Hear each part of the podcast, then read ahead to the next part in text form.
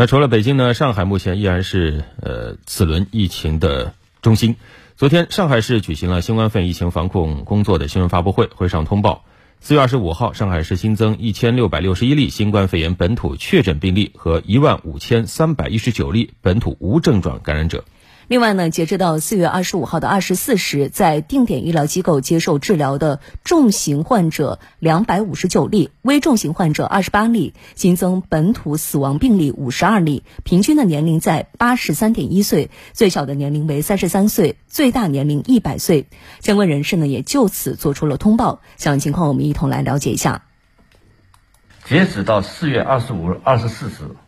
在定点医疗机构接受治疗的重型患者。二百五十九例，危重型患者是二十八例。四月二十五日新增本土死亡病例五十二例，平均年龄八十一三点一岁，最小年龄三十三岁，最大年龄一百岁。三十三岁这位患者呢是男性，因突发心跳呼吸骤停，经抢救无效死亡，诊断为心源性猝死。曾接种过两剂次的新冠肺炎病毒疫苗，其他五十一例患者均合并有多脏器基础性疾病，包括肝癌晚期、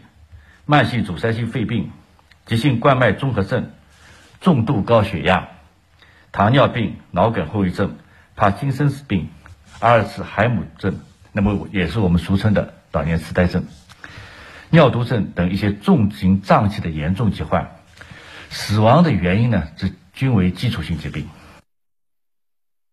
我们也关注一下武汉。